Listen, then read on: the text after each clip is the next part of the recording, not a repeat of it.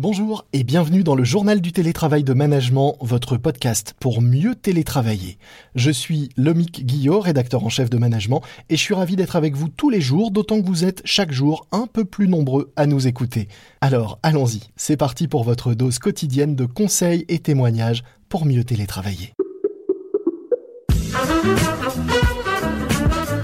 C'est le journal du télétravail.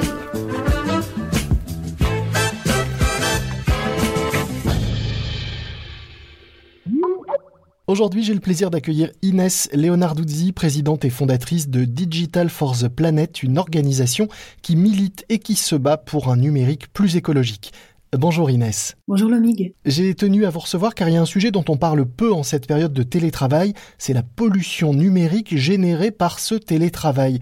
Euh, pensez-vous effectivement que le télétravail est source de pollution? Il est émetteur de gaz à effet de serre, c'est certain. Et, évidemment, euh, on accentue la pollution euh, quand on, est en télétravail, mais de la même manière qu'on prend le bus ou qu'on prend la voiture, tout est différent selon les usages, mais ça reste une, source qui émet eh bien de, l'impact carbone. On sait par exemple que la visio euh, est, euh, alors c'est pas polluante, mais est, génératrice de nombreux gaz à effet de serre, plus en tout cas que d'autres usages sur Internet. Or, elle règne en maître euh, depuis le, début du confinement. On a constaté des hausses spectaculaires de l'usage des, outils de visioconférence. Est-ce qu'on n'aurait pas tendance à en abuser un peu trop Est-ce qu'il faudrait pas qu'on se réfrène sur l'usage de la vidéo en, en période de télétravail? Oui, effectivement, la vidéo c'est un des usages qui a le plus augmenté pendant le confinement. Non seulement dans le cadre perso avec avec euh, des usages tels que euh, le visionnage de vidéos, de films. Euh, oui, on pense aux séries sur Netflix notamment. Tout à fait. Et, puis du point de vue professionnel, avec les visioconférences et les réunions par vidéo qui s'accumulent.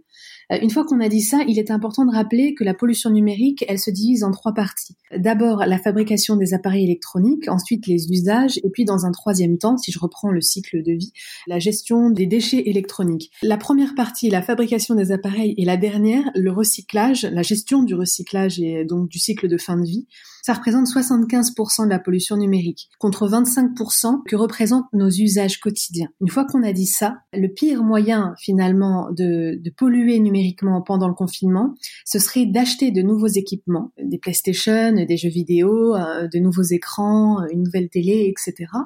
Et puis de jeter, donc on a eu affaire aussi à, une tendance de grand nettoyage à la maison. Moi j'en fais partie et la grande crainte c'était que euh, les, les ménages jettent leurs appareils électroniques et même électriques à la poubelle parce que ben c'est un peu frustrant de les avoir euh, à la maison euh, sur le pas de la porte en attendant euh, de les jeter dans la bonne poubelle.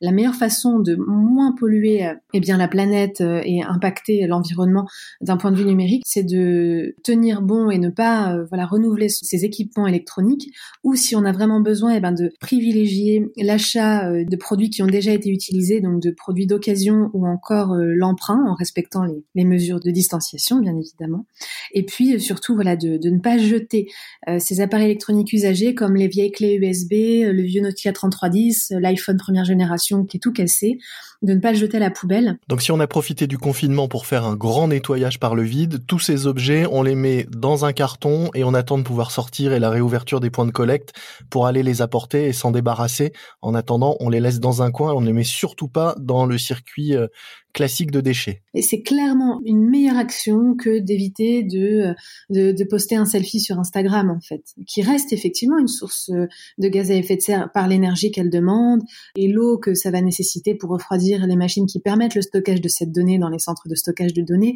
Mais c'est pas du tout ça qui fera la différence. De toute façon, les 25% qui représentent nos usages quotidiens, ça n'a pas augmenté sensiblement pendant le confinement. Donc on peut continuer à abuser de la visio, à télécharger des, des pièces euh, jointe extrêmement lourd euh, sur nos emails, à stocker tous nos documents dans le cloud sans finalement euh, culpabiliser. Ça reste un usage raisonnable et avec un impact limité C'est ce que vous nous dites? Alors non. Comme avant le confinement, ce qu'il faut savoir pour limiter ces usages, ce sont des gestes de responsables. Et ça n'a pas changé pendant le confinement, bien au contraire. En ce sens, ben, vous avez cité quelques exemples. Il y a d'abord éteindre ces appareils électroniques, hein, parce que la veille euh, consomme or. Également le temps de charge. On a tendance à charger nos appareils et nos smartphones la nuit, et ça prend souvent 6 à 7 heures, c'est-à-dire le temps de la, nuit, hein, de sommeil. Sauf que un smartphone, ça ne demande qu'une heure et demie, voire deux heures grand maximum de charge. Ça, c'est une première chose, mais également, et pour aller plus loin, euh, utiliser les connexions filaires ou Wi-Fi plutôt que les réseaux mobiles. Qu'est-ce que ça veut dire? Bah, C'est plutôt d'aller sur du Wi-Fi plutôt que de la 4G, qui consomme 23 fois plus que le Wi-Fi. Pour la 3G, on est à 15 fois plus euh, de consommation euh, d'énergie que le Wi-Fi. Donc le Wi-Fi est à privilégier également. Quand on a envie de regarder des vidéos, quand on le peut, c'est les télécharger plutôt que les visionner en streaming. Eh bien, ça permet de, pendant le temps de visionnage, de ne pas solliciter, encore une fois, du temps de connexion. On pourrait aussi euh, penser à limiter l'utilisation du cloud en désactivant euh, la synchronisation automatique des fichiers comme les photos et les vidéos. Et puis, on peut aussi, euh, pendant les réunions, quand on est à deux, moi, souvent, les gens, en ce moment, j'ai beaucoup de demandes de, petites réunions. Quand je dis petites, c'est qu'on est à deux. Et on me dit, bah, on peut faire un FaceTime ou un Zoom. Et en fait, je pense que l'usage est un peu euh, installé. Et donc, je me permets de leur dire, si ça vous va, on va plutôt faire un appel téléphonique, ce qui est amplement suffisant euh, pour se dire les choses rapidement. Donc, privilégier le, le téléphone, l'audio quand c'est possible, à la vidéo quand on est peu nombreux et que finalement l'image n'a pas un, un apport ou un intérêt euh, énorme. Tout à fait. Et oui, ces, mesures-là, toutes celles qu'on vient de dire, elles sont quand même importantes et surtout en temps de confinement parce que même si à, l'échelle du monde, les 25% que représente l'impact de nos usages n'a pas fondamentalement augmenté, on voit quand même une augmentation de 7% de connexion Internet par rapport à avril 2019. Donc c'est que oui, il y a bien évidemment une hausse, mais qui est aussi contrebalancée par le fait qu'on ne sorte pas dehors, qu'on ne prenne pas euh, les transports en commun, la voiture, mais toujours est-il que la responsabilité citoyenne, elle doit se retrouver partout et aussi euh, dans le cadre euh, numérique. Vous le disiez, les déplacements ont été euh, drastiquement réduits. Les entreprises font beaucoup d'efforts pour favoriser le covoiturage, des mobilités douces, etc.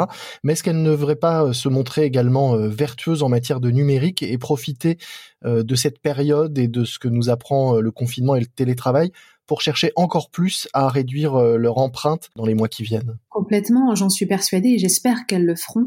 Euh, il faut rappeler que les entreprises, les, grandes entreprises sont les premiers foyers de pollution numérique et n'y peuvent euh, parfois rien, c'est simplement dû à leur volume et à leurs besoins. Donc oui, j'espère sincèrement qu'elles le feront. Quelques-unes ont, déjà commencé le changement en ce qui concerne les usages numériques. J'espère que cette tendance va aller grandissant. Alors on a vu nous quelques gestes qu'on peut faire euh, en tant que citoyen, en tant que télétravailleur euh, au quotidien. Sur quel levier euh, ces grandes entreprises peuvent-elles agir pour essayer de limiter leur impact? Souvent, ce que les entreprises privilégient, ce sont les habitudes numériques au quotidien de leurs salariés, comme l'envoi de mails, limiter voilà les, mises en copie de, de, centaines de personnes pour des mails qui parfois ne nécessitent pas autant. Euh, ce sera aussi euh, privilégier euh, des, des, moteurs de recherche éco-responsables qui font de la compensation carbone. On reste encore sur ce genre d'action.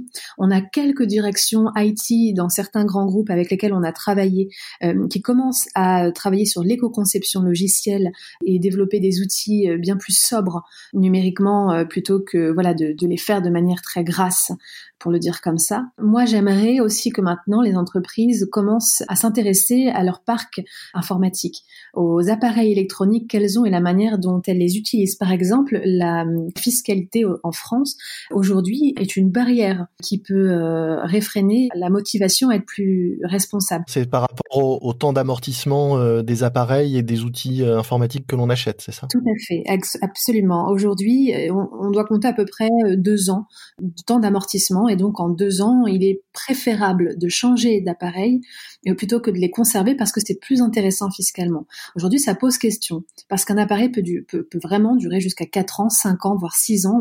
On a déjà vu des ordinateurs tenir 10 ans. Donc c'est vrai que plus on est sur des appareils petits, plus la, plus la durée de vie peut être euh, amoindrie, mais on, est quand même sur des valeurs beaucoup plus grandes que ce que la comptabilité euh, préconise. Donc aujourd'hui, il y a peut-être des changements à faire à ce niveau-là. Euh, et si, et le cas échéant, ou en attendant, on peut encore penser une meilleure valorisation des appareils usagés, qui ne sont pas des déchets finalement. Il faut faire une différence entre déchets et appareils usagés. On pourrait aussi imaginer, voilà, sur une entreprise qui a, mettons, 1000 euh, salariés, qui ont tous des téléphones professionnels. On pourrait imaginer l'achat d'appareils euh, de seconde main Et c'est là qu'est le plus étonnant. Mhm. C'est que c'est souvent aussi quelque chose qui ne motive pas. Et alors, je me demande, en fait, on n'a pas peur d'acheter une voiture de seconde main et de s'élancer sur l'autoroute à 130 km à l'heure en sachant qu'elle a déjà été utilisée. Par contre, on, est complètement terrifié à l'idée d'acheter un téléphone qui aurait déjà servi, de peur qu'il tombe en panne ou qu'il marche mal ou qu'on ait un problème avec. Il faut changer d'état d'esprit.